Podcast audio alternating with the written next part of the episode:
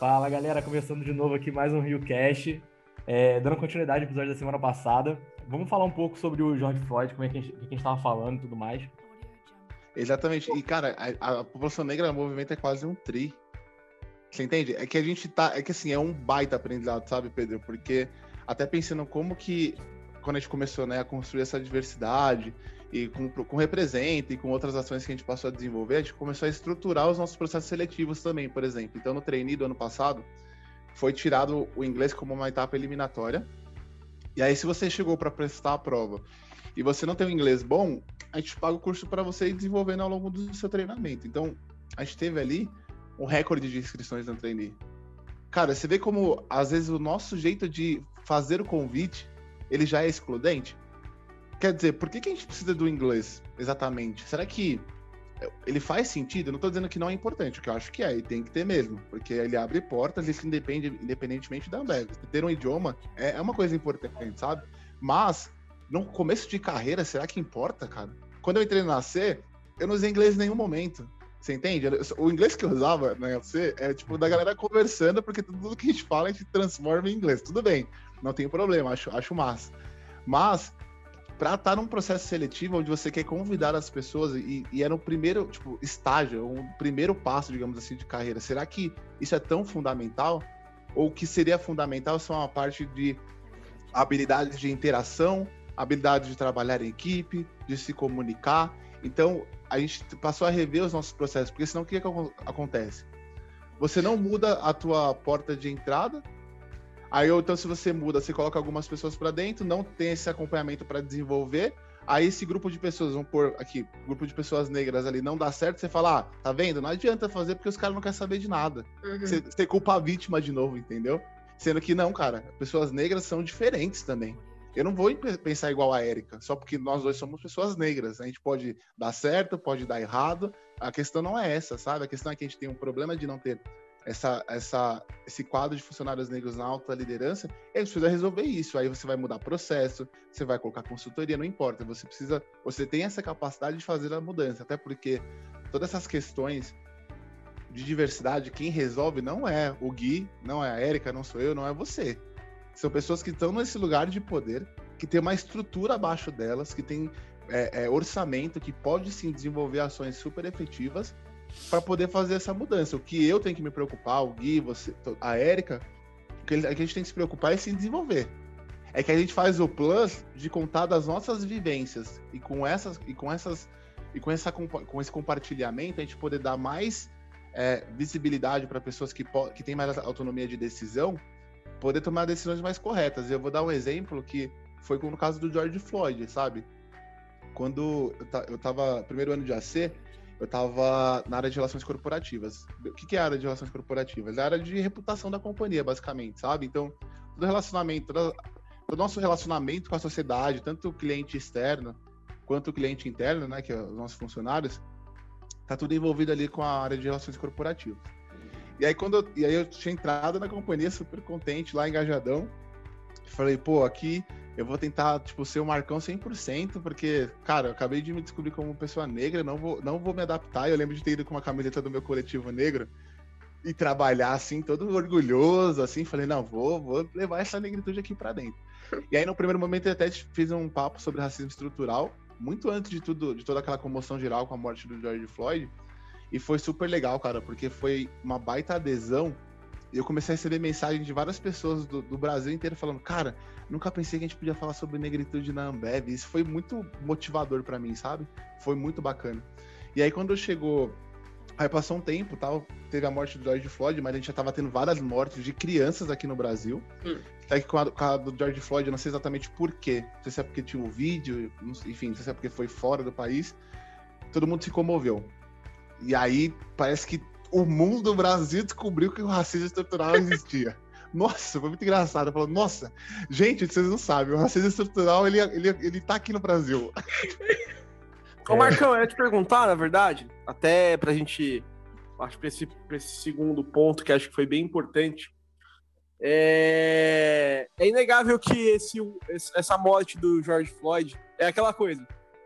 Muito tardiamente, porque essas mortes elas, elas não são uma exceção, infelizmente, elas acontecem em, muito, muitos casos, né, no mundo. Mas é inegável que a morte do George Floyd ele foi um, um ponto, talvez, de, de virada na nossa história como um país estruturalmente racista, né? E como um mundo estruturalmente racista. Eu queria primeiro perguntar para você, Marcão, o que, que, você sentiu nesse primeiro momento e o, e, e o que, que você viu assim de mudança? Porque a gente viu, por exemplo, que na companhia ou até fora tiveram algumas mudanças. Você acha que a gente está mudando de verdade alguma coisa ou é é que nem, tipo, tragédia que a gente lembra, se comove, depois esquece, passa o tempo. O que, que você tem para me falar um pouco sobre isso? Boa, Gui. Até vou. Quer falar, Erika? Primeiro, como é que você sentiu? Cara, olha, tenho muitas opiniões formadas sobre, viu? Boa. manda, manda. É, assim, eu, eu não acredito que esse tenha sido o primeiro episódio. E aí a gente relembra muito da história, enfim, do movimento negro, tanto aqui quanto nos Estados Unidos. Mas, é, de fato, foi, foi aquilo, tipo, ah, foi uma, uma chavinha virada, né? Mas para esse século, vamos dizer assim, para esse século, a gente já teve, como, como eu posso explicar, a nossa cota de falar sobre, de fazer alguma manifestação. Porque eu acredito muito que tenha sido isso durante todo esse tempo. Vai passar um tempo, vai esquecer, vai acontecer talvez outro caso assim que seja absurdo, tão absurdo quanto, mais absurdo ainda, e aí a gente vai voltar a falar e ele vai esquecer. E aí um negócio que eu, enfim, que me deixa muito estressada em relação a isso foi que na época é, eu lembro da galera postando, todo mundo postando e, e tela preta e não sei o que, posta isso aqui, posta isso aqui, não sei o que, não sei o que lá. Artistas fazendo isso, artistas que na época fizeram isso, hoje em dia já tiveram falas racistas, falas preconceituosas, posicionamentos assim estúpidos para não falar outra coisa. É, e aí me lembra muito algo que eu vi recentemente da galera falando assim, tipo, não faça o bem porque você vai, sei lá, sabe, pro céu, né? Faça o bem porque isso é algo bom, né, para você crescer como pessoa, porque, enfim, a gente não tem que fazer para ganhar algo. E eu sinto que na época a galera fez, é, se posicionou, muita gente se posicionou sobre, justamente porque se senti, ou se sentiu pressionado em se posicionar, porque de alguma forma ela tinha que falar sobre aquilo, tinha que mostrar que estava é, levantando uma bandeira que às vezes ela não levanta, que às vezes ela pouco se importa, pouco sabe, pouco quer saber. É, ou então essa galera simplesmente estava fazendo porque acredita nessa, nesse negócio de ah, vou fazer o bem porque o bem vai vir de volta para mim. Não, eu não acho que deva ser assim. A gente tem que fazer porque é o certo. Porque isso não é certo, bicho. Não é certo. Não é certo um cara morrer numa ação policial e, enfim, na frente de, de, pessoas e simplesmente ficar por ficar, como ficou na época. Causou uma revolta? Causou uma revolta. Mas isso não é de hoje. A gente não tá falando isso, assim, recentemente, não é um assunto recente. E eu não acho que vai ser um assunto que vai se estender e que, enfim, não se estendeu. Um ano depois, quem lembra? Pergunta para esses artistas, por exemplo. Eu falo dos artistas porque realmente me, me, me doeu o coração. Acho que no máximo, no ápice, ver muita gente se posicionando e logo depois tendo, assim, falas extremamente racistas. E aí eu digo não só em questões, é, por exemplo, da negritude, mas, enfim, gente falando que era antirracista. E aí logo depois é, fazendo posicionamentos em prol de, sei lá, da, das queimadas na Amazônia ou de outras coisas, falando mal de pessoas indígenas, por exemplo. E é isso, gente. Eu não acho que isso é de hoje. Eu queria lembrar, inclusive, outra coisa. Eu tenho muita opinião sobre isso, assim, de fato. muita coisa para falar, porque isso é um negócio que, que, que, fica guardado em mim. Eu só fico. Só, Vai ter só episódio fico... 3, hein? É, Cara, você falou tanta coisa importante que eu não sei nem por onde começar, assim, tipo... é, de fato, você, você, tem muita razão, assim, tem, tem vários pontos aí é, importantes que, que você acabou levantando, né? A gente, de fato, a gente tem a memória muito curta, assim, a gente esquece das coisas bem rápido, assim, sabe?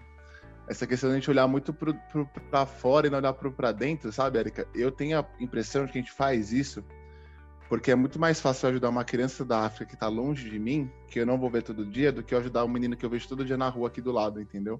Eu ignorar esse menino todo dia que eu passo ali na frente é muito mais difícil do que eu, eu, eu difícil de lidar com isso, sabe? Então eu prefiro olhar para o que está bem longe, que eu entro na internet e falar, ah, deixa eu ajudar aqui o Joãozinho, a Mariazinha, Pronto, fiz a minha parte. Agora, quando você olha um menino que tá ali, que você sabe que ele não deveria estar ali, que, é, que isso é um crime, que, enfim, a gente não deveria achar isso normal, isso sim é, é o que a, gente não, que a gente deveria fazer, mas a gente não faz porque é muito mais dolorido. Que é o que a gente falou muito aqui, é sobre ter o incômodo, sabe? Se você, cara, se você sai para almoçar e você sabe que nesse caminho você vai ver pessoas passando que não tem o que comer, você jamais deixaria de ajudar, sabe? Porque talvez você seja a única refeição daquela pessoa naquele dia. Uhum. E, então, assim, e de novo, assim, a gente tava falando até de responsabilidade quando você tem cargos altos, mas, cara, todo mundo aqui tem uma responsabilidade, sabe? Você tem um emprego, você tem onde morar, você tem onde dormir. Então, se você tá passando na rua, pô, não vou ficar ajudando porque ele vai comprar bebida. E daí? Ele mora na rua, sabe? Tipo, é assim, a gente, às vezes a gente faz um tipo de julgamento que não faz sentido, assim, sabe? A gente, a gente coloca, coloca as coisas que não deveriam ser importantes. Ah, ele, ele, vai, ele vai usar para beber. Talvez a bebida que esquenta ele na hora que ele estiver dormindo à noite ali no frio, sendo que eu tô com meu edredom ótimo em casa deitado, sabe? Então, é, é, a gente não faz esse exercício, sabe? A gente, não, a gente não tem esse olhar cuidadoso. Às vezes uma criança de rua, a gente entende que é um adulto. Então, ah, uma criança passou aqui e roubou. Tem que pegar e tem que prender. Fala, cara, a gente tá falando de uma criança. Ela não teve oportunidade. Não fala, não fala aí do teu alto, sabe? Teu, de onde você tá, julgando assim embaixo, falando que ele tinha escolha. Não é assim, sabe, galera? Ela não sabe que... nem o que é o certo e o errado, às vezes, né? Exato, cara. Vou contar uma coisa que aconteceu comigo, que eu fui assaltado uma vez, eu fui assaltado, levaram minha moto. Eram dois adolescentes, um de 14, acho que um de 16. Tipo, a mão armada, tal, assim, foi, foi para mim foi bem foi uma situação bem, é, bem, bem traumática, assim, sabe? Que foi muito rápido, enfim, não sabia o que fazer. Graças a Deus nada demais aconteceu. Inclusive, eu recuperei a moto, parecia que eu tinha passado por um pesadelo. Depois de quatro horas, eu tava com a minha moto inteira, nada tinha acontecido. Só que assim, cara, a experiência de ter que ir pra delegacia e na delegacia ficar fazendo depoimento. E eu sempre, na minha cabeça, muito. Eu tava com raiva, assim, sem dúvida. Tipo, eu, eu, eu não dá pra dizer assim, ah, não, não senti raiva, senti pena. Não, eu tava com raiva, mas chegou um momento que eu só sentia pena, porque pelo, pelo que eu entendi, ia entendendo, era a quarta vez que eles estavam indo, sendo presos, e que agora provavelmente eles ficariam presos porque foi em flagrante. E eu falava, cara, eu, eles não têm uma perspectiva de vida, e ainda os dois eram negros. Quer dizer, a vida deles mal começou e já acabou. Porque se eu não tenho nenhum tipo de, de, de ficha criminal é, suja, né? Eu já, a, as minhas oportunidades já não são muitas. Você imagina quando você tem alguma coisa ali de um. e, cara, a, a, essa justiça que, que julga, ela também é uma justiça que não é negra, que faz as leis para as pessoas que não são negras. E aí, não é à toa que a gente tem a maior parte da, da população carcerária é negra. E aí você vai ver o tipo de assalto, é assalto, roubou uma manteiga, roubou um quilo de carne. Então, assim, você vê o quanto a gente, se a gente for pensar, o quanto a gente tá doente nesse sentido, de, de achar que tá tudo normal, e com a, com a pandemia isso só piorou, sabe? Porque tá todo mundo numa situação ainda é, é, é, mais difícil psicologicamente, todo mundo ali meio que na corda bamba, só que para quem sempre esteve na corda bamba, isso tá dez vezes pior. O home office não é uma realidade de todo mundo, o home office é uma realidade de poucas pessoas, sabe? A gente aqui somos todos privilegiados se podemos trabalhar em casa. E até, até um ponto é que eu, eu ainda saio para pegar cachorro, porque eu preciso complementar minha renda, entende? Então, assim, esses, esse, a gente precisa sempre, quando a gente vai olhar para o outro, não olhar com os nossos olhos, sabe? E olhar pro, pro, com os olhos daquela pessoa e tentar se colocar no lugar dela, independentemente do que você acha que é certo ou do que você acha que é errado. Sabe? Então, acho que, como você falou, a, a, a gente. Isso já acontecia muito no Brasil, essas mortes, assim. Isso aqui eram números, né? Estatística. Quando aconteceu com o George Floyd, a situação nos Estados Unidos era um pouco mais tensa, porque lá, lá, lá nada é tão velado quanto aqui. Porque aqui a gente dá um jeito de deixar veladinho, sabe? De deixar, não, não, calma. Calma, não exagera, você tá exagerando, sabe? Ele só é uma brincadeira. Repara, toda vez que você fala pra uma pessoa, fala, olha, não fala assim. Não, mas eu tava só brincando, porque eu tenho um amigo negro que eu falo assim, ele não fala nada. Sim. É, e hoje é um em dia o pessoal fala que é meme, né? Meu, que ódio. Ah, não, é só meme, para com isso. Sim, assim, assim, é, é, é, a gente não não aceita, não aceita ser chamado a atenção. Existe uma, toda uma, uma, uma atenção em quando você fala, olha, você tá errado. Você, cara, aceita que você tá errado, tá tudo bem. Uhum. E, e, como que a gente pode fazer para melhorar? Então, quando, voltando um pouco aqui a, a pergunta do Gui para mim, Gui, honestamente, quando isso aconteceu, eu não vi o vídeo inteiro. Eu não vi em nenhum momento eu vi esse vídeo. Eu só fiquei sabendo de que tinha acontecido, mas eu não tinha capacidade de sentar e assistir oito minutos de uma pessoa sendo morta. sendo assassinada, sabe? Por quê? Porque o George Floyd, ele tem esse nome lá nos Estados Unidos, mas aqui ele chama Marcos, ele chama João Pedro, ele chama Agatha Félix. E assim, falar sobre isso para mim é falar sobre mim. Até vou dar um exemplo, quando aconteceu o caso do Big Brother do Lucas lá, que era toda aquela, aquela bizarrice, ali era o Lucas, mas também era o Marcos, ele era a Érica, ele era tantas outras pessoas negras, que a gente normaliza, você entende? Então, eu não vi, eu fiquei extremamente chateado, fiquei mal, mal de verdade, assim. Eu lembro que era uma segunda-feira, eu não tinha.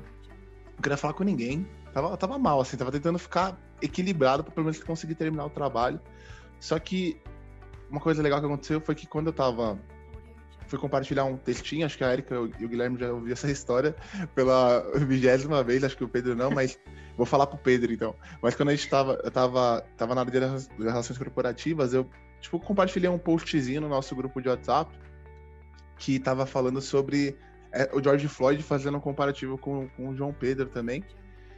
E aí a minha vice-presidente, que é a Carla Kipa, perguntou, pô, Marcão, como que você acha que a gente deveria se posicionar como Ambev, sabe? Eu falei, velho, como assim? Tipo, se posicionar como Ambev, eu tenho vontade de rasgar o verbo, falar um monte aqui. Ah, para com esse, esse negócio de quadro preto e não sei o quê. Se ela tivesse me dado, se tivesse dado login sem, assim, meu, o que, que aconteceu naquele LinkedIn? É brincadeira.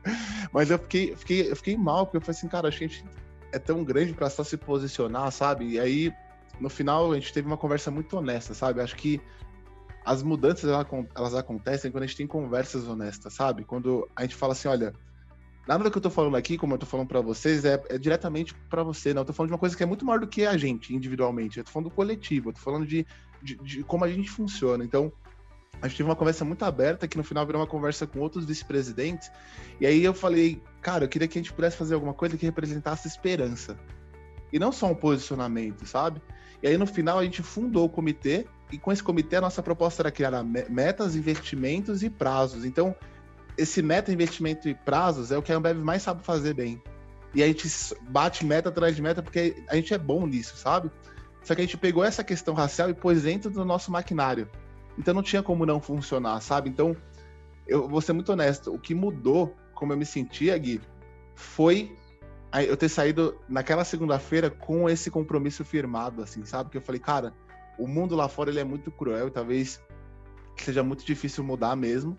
Mas esse mundo aqui que eu vivo diariamente, com essas pessoas que eu convivo diariamente, eu sei que aqui a gente pode fazer alguma coisa. E tá tudo bem também, sabe? Não, a gente não vai conseguir mudar o mundo, sabe, Érica? Eu acho que, pô, o racismo vai acabar. Eu acho que não, não sei, ou se vai acabar, provavelmente não vai ser na minha geração. Só que tudo que eu puder fazer para ter um mundo melhor, eu vou fazer assim, sabe? Isso vai e pode ser, posso fazer várias coisas. É, é a esperança. É, é, a esperança, Gui. E tem um ponto que, assim, ao mesmo tempo que eu tô tentando ter essas conversas, então, como a gente faz a, os nossos bate-papos com a galera da Ambev como um todo, o Gui também faz muito isso, eu acho que é o que a gente pode fazer hoje. Mas eu, honestamente, o que eu tô fazendo paralelamente é me instruindo, tentando ganhar mais conhecimento, porque o que, que eu quero fazer? Eu quero ser, eu quero ter autonomia. Porque a, eu, eu não acho que eu sempre tenho que é, convencer ou, criar o diálogo com pessoas que estão acima de mim, que não são negras, para que elas façam alguma coisa. Não, o que eu quero é um quadro de pessoas na liderança que são todos negros também. Então, o que eu acho que um recado que eu deixaria aqui para as pessoas que são negras é que a gente precisa se juntar, a gente precisa se organizar, porque a todo momento, isso é um reflexo do racismo também, o que fizeram com a gente era separar. Separa, separa, separa, separa. Até quando você, de repente, está dentro de um coletivo negro, e a ideia de, tipo, eu também já participei de um e eu acabei ficando muito intolerante, assim, sabe? Eu comecei a ficar muito. É, eu contra eles. Não, eu não quero isso. Eu quero que. Eu não quero saber qual é a cor da tua pele, eu quero saber qual é a tua consciência. Eu quero saber o que a gente pode construir junto, independentemente se você é preto ou se você é branco. Só que ao mesmo tempo eu também quero pegar as pessoas negras e falar assim: olha, toda essa história do racismo ela representa tipo 3, 4% da nossa história como um todo. O resto é, é, é, é, tecnologia, o resto é arte, o resto é música, o resto é negócio. Então a gente tem muita capacidade de criação, porque a gente, quando vai fazer processo seletivo, tem ali faculdade, curso, etc. Mas, cara, tem um conhecimento na favela que isso é absurdo de, de grandioso. É um tipo diferente de, de habilidade que você não vai encontrar dentro da faculdade, entendeu? Então, talvez não é a faculdade que a gente precisa olhar, Não é o inglês, não é os idiomas que a gente precisa olhar. Você entende? A gente precisa olhar essa diversidade de conhecimento. E se a gente olha para a história do Brasil, cara, você vê pessoas negras sobrevivendo até hoje, é porque elas são extremamente inventivas, extremamente inovadoras, extremamente inteligentes. Porque quem chega, quem sai do menos 10 e chega aqui, faz uma faculdade, entra numa grande empresa, vai, vai, cada passo que ela dá representa um passo de muita gente, sabe? Então é muito importante a gente entender que isso tem valor, sabe? Então era muito legal quando era eu e os, e os outros nove estagiários. Só que agora a gente tem 300 estagiários, a gente precisa, esses 300, se juntar e falar, galera, qual que é o teu próximo passo? Quer dizer, você quer ser, você quer trabalhar onde? O que você quer ser aqui dentro? Já pensou em um dia ser vice-presidente de relações corporativas? Por que não? A gente precisa tirar esse bloqueio que sempre colocam na gente e questionar as coisas, sabe? Eu me questiono muito o tempo inteiro. Quando eu tô olhando um filme, eu tô olhando assim, cara, quem fez esse filme? Porque a única pessoa que tá aqui tá sendo retratada como, sei lá, um segurança. Não quero mais assistir esse conteúdo. Porque eu tô pagando por ele, certo? Então, quando eu vou comprar um livro, quem são os autores negros? Quem que eu sigo no Instagram? Você entende? Então, a gente tem todo esse poder e a gente precisa se unir. Porque senão o que, que acontece? Vai ser sempre o único preto nos lugares de poder. Só para estar tá ocupando ali uma, um cargo para falar assim: ah, a gente tem uma empresa diversa porque tem uma pessoa negra no poder. Não. Eu sei que quanto mais eu for subindo, mais. Eu, é que tem um comercial da, do Lollapalooza que é que com o Jonga, acho que é o Jonga, o MC, o Emicida e a Drica Barbosa, se não me engano. Que o Jonga fala assim: que quando um King sobe, ele nunca sobe sozinho. Para mim, o significado dessa frase é que quando uma pessoa negra ocupa lugares de poder e ela tem essa consciência de quanto ela precisa é, é, levar essa negritude junto com ela, ela vai, vai abrindo as portas, sabe? Vai deixando um rastro de caminho para que venham mais, cada vez mais. Eu acho que um exemplo muito claro disso é o Lewis Hamilton na Fórmula 1. Ele, ele alinhou a excelência, porque, cara, ele é absurdamente um gênio dirigindo o carro de Fórmula 1 e eu acompanho sempre. Eu já vi ele ganhar corrida com três pneus, sabe? Eu já vi. E ao mesmo tempo ele leva essa questão racial para um esporte que é extremamente elitista extremamente elitista. E ele fala, ele veste a camisa, ele toma bronca, ele tá ali sendo quem ele é, com as tranças dele, com os brincos e etc. Então, se eu, se eu pudesse imaginar um futuro para mim, eu me vejo muito como ele, só que eu não quero ser o único piloto do grid negro. Eu quero que tenha mais outros pilotos negros no grid, sabe? Correndo junto comigo. E a gente podendo se entender só de se enxergar, sabe? E isso é muito importante, sabe? A gente olhar para o outro com esse olhar também, porque toda essa construção do racismo é sempre pra gente se afastar do que é negro, sabe? Uhum. Se, a, se, você for ver o, o, Quando eu entrei na Ambev, eu entrei careca, né? Tava nessa parte de construção, mas foi muito legal que quando chegou o final do ano, teve o Ambev Me Contrata, a campanhazinha, né? Que você colocava fotinho. Eu coloquei quatro fotos. A minha primeira foto era eu careca. A segunda foto era eu com o cabelo Black Power. Pela primeira vez eu tinha deixado meu cabelo grandão. Fiquei, tipo, muito feliz. A terceira era cabelo trançado, tipo, fiz dois, três tipos de trans. E a última foto eu descolori meu cabelo, eu raspei e descolori. E, cara, quando eu coloquei aquilo, eu falei, isso aqui só deu certo, Marcão Ambev só deu certo porque a gente se aceitou e se aceitou aprender junto, sabe? E aí, é, é, e não é sobre ter o cabelo grande ou o cabelo curto, é sobre ter a liberdade de ser quem eu quero ser. Isso é muito importante, assim, sabe? Então, é, é, é enfim, resumindo, é isso. Acho que eu quero criar os diálogos, eu estou sempre aberto para conversar, aprender junto, mas ao mesmo tempo eu quero que eu possa ter a, a, a, tomada de decisão, sabe? Autonomia para decidir. Porque isso sim eu acho que impacta ainda mais. Então o que a gente faz hoje é estabelecer as conversas, esperar que alguém que está escutando aqui agora se entenda o que a gente está falando e se motive a, a, se questionar no primeiro momento e depois agir conforme ela pode. Mas saiba que se depender de mim, vai chegar o um momento que eu vou ser lá o gestor, ou talvez eu ser o diretor, ou talvez eu ser o vice-presidente, ou talvez eu vou ser o CEO e vou falar, ó, seguinte, galera, quero esse time aqui, ó, quero um time colorido. Eu não quero saber de time de uma cor só, não. Quero time colorido. Ah, mas eu não sei como faz. Vamos dar um jeito de fazer. A gente tem dinheiro, a gente Vamos aprender a fazer, né? Vamos aprender a fazer. Que a gente vai aprender a fazer coisa tão mais difícil que isso daqui não pode ser impossível de fazer. Se o homem foi para a Lua, a gente consegue ter um time diverso aqui. Então, assim, acho que acho que é isso, assim, sabe, Eric? É tentar fazer da nossa experiência aqui na Terra a melhor possível, cara. E, e esse melhor possível só pode ser olhando para o outro de maneira empática entendendo que, sim, se você tem um grande cargo, você tem uma baita responsabilidade que, quando a gente fala de questões de diversidade, principalmente da questão racial, entendendo que lugar a sociedade coloca a pessoa negra, você não se posicionar também é um posicionamento, e geralmente esse não posicionamento, ele, gera, ele causa vidas que são perdidas, porque a gente deixa, deixa, é, normaliza, né? Eu queria só dar um último ponto. É, eu juro que é, que é a última fala minha, até porque pra gente não estender muito. É, que você comentou sobre, tipo, enfim, a gente ser mais do que, do que isso. E sobre é, ter muito conhecimento nas favelas. Eu entrei é, aqui nas IEX por conta de um projeto que é com uma ONG que se chama Plano de Menina, que é para meninas da periferia. E aí, enfim, eu e outras meninas, a gente entrou, nós entramos como jovens aprendizes, algumas estagiárias, e eu acho engraçado que quando algumas gestoras iam falar com a galera, hoje eu tô por trás desse projeto. É, enfim, é, é, até, é até bacana, né? Hoje eu tô por trás desse projeto pesqui, é, pegando outras meninas para trazer. E aí, conversando com algumas gestoras, algumas delas falaram assim: Meu, eu achei assim demais, as meninas são super novas e elas sabem muita coisa e a gente não teve praticamente que ensinar nada para elas. E eu internamente pensando assim, bicho, é isso, né? A gente, a gente tá. Tudo que a gente vive aqui, a gente sabe, às vezes, muito mais que uma pessoa que fez um pós-doutorado, sei lá, em Harvard. Tipo, a gente sabe da vida. A gente sabe, a gente tem conhecimento de vida, entende? A gente tem esse conhecimento de vida. Às vezes é um pouco triste, porque algumas pessoas elas acabam amadurecendo antes da hora por conta disso. É um fato.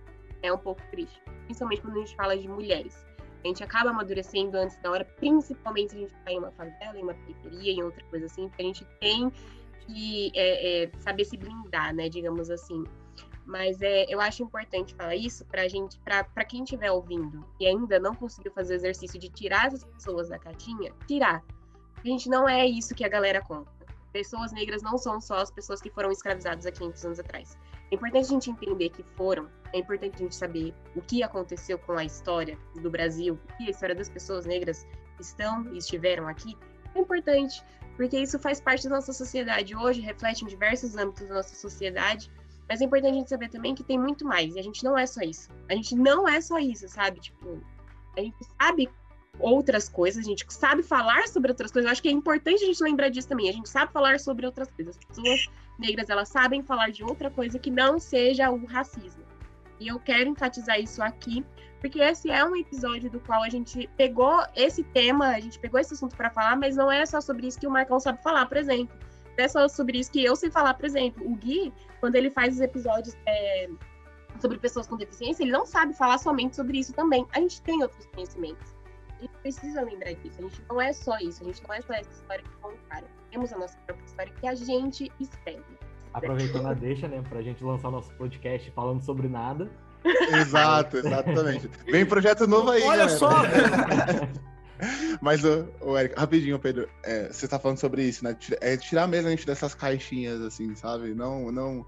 Até porque, e é, eu acho uma coisa bem bacana, assim, é que, galera, tudo que eu aprendi eu provavelmente aprendi do, de como, vocês também vão pesquisar, sabe? Eu fui no Google, escrevi o que eu queria saber, aí apareceu um monte de conteúdo, aí eu fui lá e fui pesquisando, comprei um livro do Silvio de Almeida, Racismo Estrutural, fui lá, li o livro e entendi. Então, é só, só para fazer uma reflexão um pouco mais profunda, Erika, que é assim, imagina que toda vez que eu tenho que falar sobre racismo, eu não estou falando de uma teoria, tô falando de algo que eu vivo todos os dias. Então, de certa forma, dependendo do momento, de como eu tô me sentindo, eu tô me ferindo para poder te explicar um tema. Exato. Então, então, uma reflexão que eu trago muito é que no ano passado a gente falou muito sobre isso. Muito, muito, muito sobre isso, porque a gente descobriu que o racismo estava no Brasil.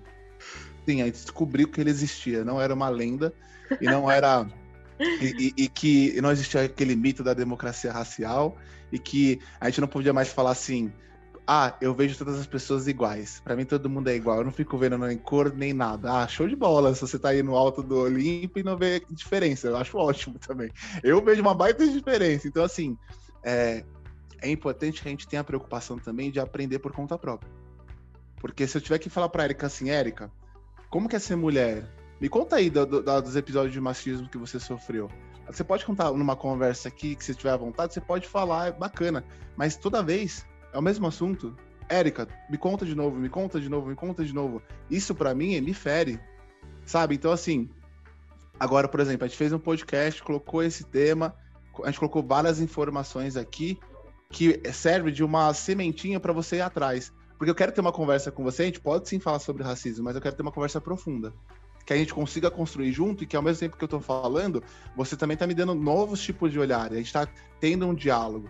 Porque senão a gente vai passar ano e mais ano e mais ano. Aí em 2030 a gente vai estar tá aqui. Porque o racismo estrutural, cara, não. Eu vou ser muito honesto. A minha, a minha, não sei pro Gui, mas o ano passado eu falei muito sobre isso e cheguei no final do ano cansado só que esse ano, eu já, eu já tô começando pela metade. Eu já falo, ó, racismo estrutural, você procura aqui, aqui, aqui, aqui, tem um podcast X. Aí, daqui em diante, porque senão a gente não evolui. E eu quero chegar ao momento que eu vou falar assim, por que quando a gente pegou Lélia Gonzalez, por que quando a gente pegou a Ruth Barbosa, por que quando a gente pegou tantos outros personagens do Brasil, e aí eu vou começar a contar a história do Brasil, só falando de pessoas que são muito fodas e que fizeram esse país ser o que ele é hoje. E aí a gente passa, sai desses 4, 5% de racismo e vai para a parte do, do que, que, importa, que é o quanto a gente fez para construir esse país. O quanto a gente merece estar em espaços de poder, porque a gente ajudou a construir. Então, senão, a gente sempre vai se colocar nesse mesmo lugar. Pessoa negra, racismo. Mulher, machismo. Uhum. Não, cara, não, não, não é isso que eu quero. Eu quero falar de outras coisas, porque isso também, para mim, representa saúde mental. Então, toda vez que você for fazer uma pergunta para uma pessoa negra, pensa assim: eu consigo pesquisar isso aqui sozinho? Sem ter que fazer essa pergunta? E eu não tô porque senão fica muito assim, ah, eu tenho uma dúvida, eu vou perguntar pra pessoa negra que eu tenho aqui na área. Pô, mas por quê? Vai estudar, vai se aprofundar, entendeu? Se aprofunda primeiro, pega um vídeo, porque nesse pegar um vídeo, nesse ler um livro, você não tá me afetando. Eu tô bem, eu tô aqui, tipo, numa outra vibe. Agora você fala, pô, como é que você tá se sentindo com relação ao que aconteceu? Não, você sabe que acabei de ver aqui no jornal que uma pessoa negra morreu. Cara, eu preciso saber disso. Isso me atinge. Eu, eu vou ser muito honesto, eu não trabalharia com diversidade e inclusão, porque eu, eu falo diversidade e inclusão porque é o que eu vivo. Eu sei da importância que tem.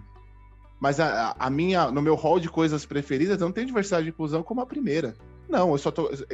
É que chamam de diversidade e inclusão, mas eu chamo de. Precisamos ter um mundo mais igualitário. Precisamos ter um mundo de oportunidade para todos. Porque imaginar que eu passei quase 29 anos entendendo o que, que eu era no mundo, o que, que eu aonde eu me encaixava, é muito cruel. E o que eu quero é que uma criança de 4 já saiba o que, que ela pode ser. Que ela já possa imaginar que ela pode ser um monte de coisa. Quando o Pantera Negra saiu no cinema, foi tão disruptivo porque tinha uma toda uma construção de super-herói que era negro, tinha um mundo negro, a África era, era, uma, era uma simbologia do, do afrofuturismo e você fala, cara, como foi disruptivo? Você imagina uma criança vendo isso. Eu vi, eu me emocionei. Porque eu falei, cara, eu tô me vendo nessa tela, eu tô me vendo nesse lugar de poder. Isso foi muito impactante, sabe? Só que ainda hoje, a gente é, é, é, deixa passar algumas coisas assim, principalmente no Brasil. Até voltando um pouco quando o Gui fala, é, você acha que, que as pessoas entenderam? Cara, às vezes é muito difícil, porque passa o tempo, cai no esquecimento e, e a gente deixa para lá, sabe? Aí precisa vir de novo uma nova, uma nova acontecimento para a gente é, abrir os olhos. Então é por isso que eu volto e falo: eu vou ser esse Pantera Negra, eu vou tentar juntar outras pessoas pra gente fazer essa Wakanda aqui e, e, e, jogar o jogo. Eu sempre falo, vamos jogar o jogo. Qual que é o jogo? Não é o jogo do capitalismo? Não é quem tem ali vai, vai, tendo, vai tendo mais poder. Cara, se esse é o jogo, as ferramentas que a gente tem, a gente vai usar ela para transformar, entendeu? Então a gente vai usar isso para poder levar essa consciência cada vez mais para frente. Então, você tem a Beyoncé, você tem o Jay-Z, a Beyoncé fez um clipe Black is King. Cara, foi incrível assim, sabe? Por quê? Porque ela jogou o jogo e, e venceu assim, sabe? Só que ela vai trazendo mais gente. Acho que a gente tem essa preocupação, sabe, Érica? A gente vai trazendo mais gente para essa discussão e vai pegando ali os aliados também que são tão importantes, né? Então a Carla Cripa, cara, ela foi uma aliada super importante. Ela não é uma pessoa negra, mas ela entendeu, ela tem um, o, sentimento que todo mundo tem, que é a empatia. Você sabe o que é dor, você sabe o que é alegria, você sabe o que é tristeza, então dá para você entender o que eu tô sentindo minimamente. Você não precisa ser negro ou não precisa ser mulher para entender o que é ser constrangido na rua, por exemplo. Então, se eu faço essa reflexão, eu consigo entender que eu preciso tomar esse cuidado, sabe? Marcão, até só para complementar essa fala que você falou de, de, empatia agora, cara. Uma vez eu ouvi uma pessoa falando assim, Ah, não tem, não tem um homem falando, né? Não tem problema nenhum a mulher andar na rua sozinha, não sei o quê, tipo, não existe isso, sabe? E aí a, a, a mulher falava assim, cara, é, você, sei lá, palmeirense, imagina você passar com a camisa do Palmeiras na rua, lotada de gente da torcida corintiana, você se sentir confortável? Ele podia não fazer nada com você, porque o certo é não fazer nada. Uhum. Mas você ficar confortável ali, tipo, é, é isso essa mulher, sabe? Isso, isso que eu passo todo dia. E, tipo, pra, isso quando eu ouvi me marcou muito pra mim simpatia, sabe? Porque, cara, eu não preciso ser. Não preciso estar torcendo time, não preciso ser mulher, não preciso ser negro pra entender o, o desconforto que tu pode causar na pessoa que causa todo dia, né?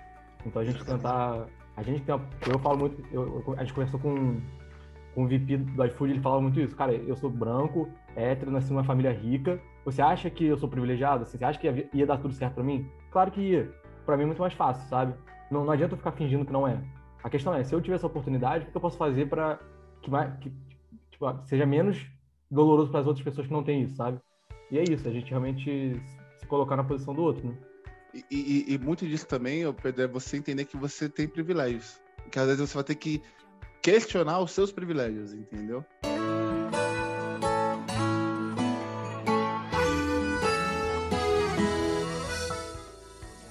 Galera, acho que é isso, né? Senão já vai terminar com a parte 7 do episódio já.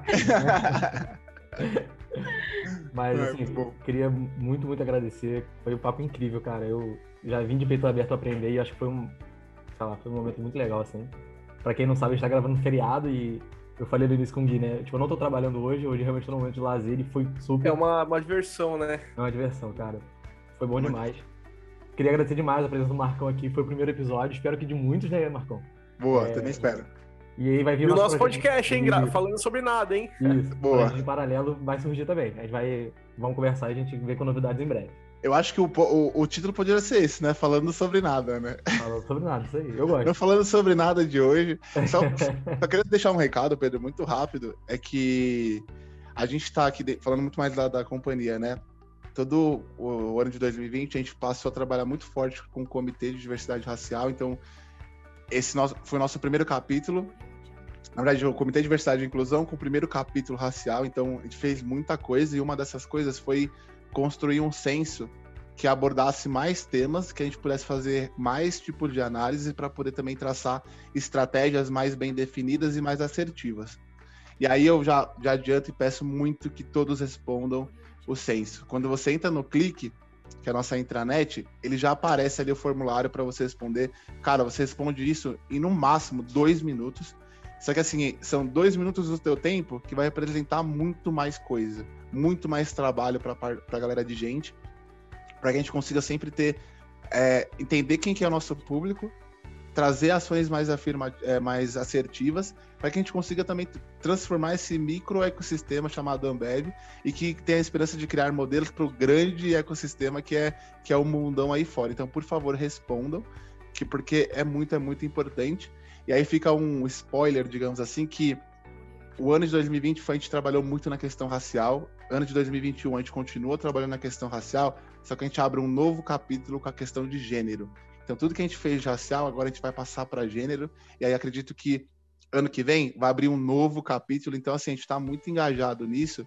E só para dizer que quando a gente fala sobre uma diversidade, a gente acaba depois falando sobre todas, porque de novo a gente está falando sobre pessoas. Então, começa, dá só o primeiro passo. Pô, Marcão, eu não consigo é, contratar 10 pessoas negras, ou 10 mulheres, ou 10 PCDs. Contrata um de cada. Tá bom. Ano que vem, põe uma meta para contratar três e vai indo aos poucos, porque o mais importante é você dar o primeiro passo. Dá o primeiro passo e, e vai dando, e vai dando, e vai dando, que chega uma hora que as coisas vão fluindo de modo bem orgânico assim. E contem com a gente aí pro que precisar. Bom demais, Marcão. A gente sempre fala aqui, né? Feito é melhor que perfeito. Exatamente, é esse é o ponto. Show de bola.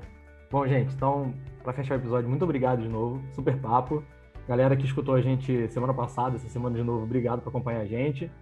E até o próximo episódio, gente. Um abraço. Boa! Valeu, gente!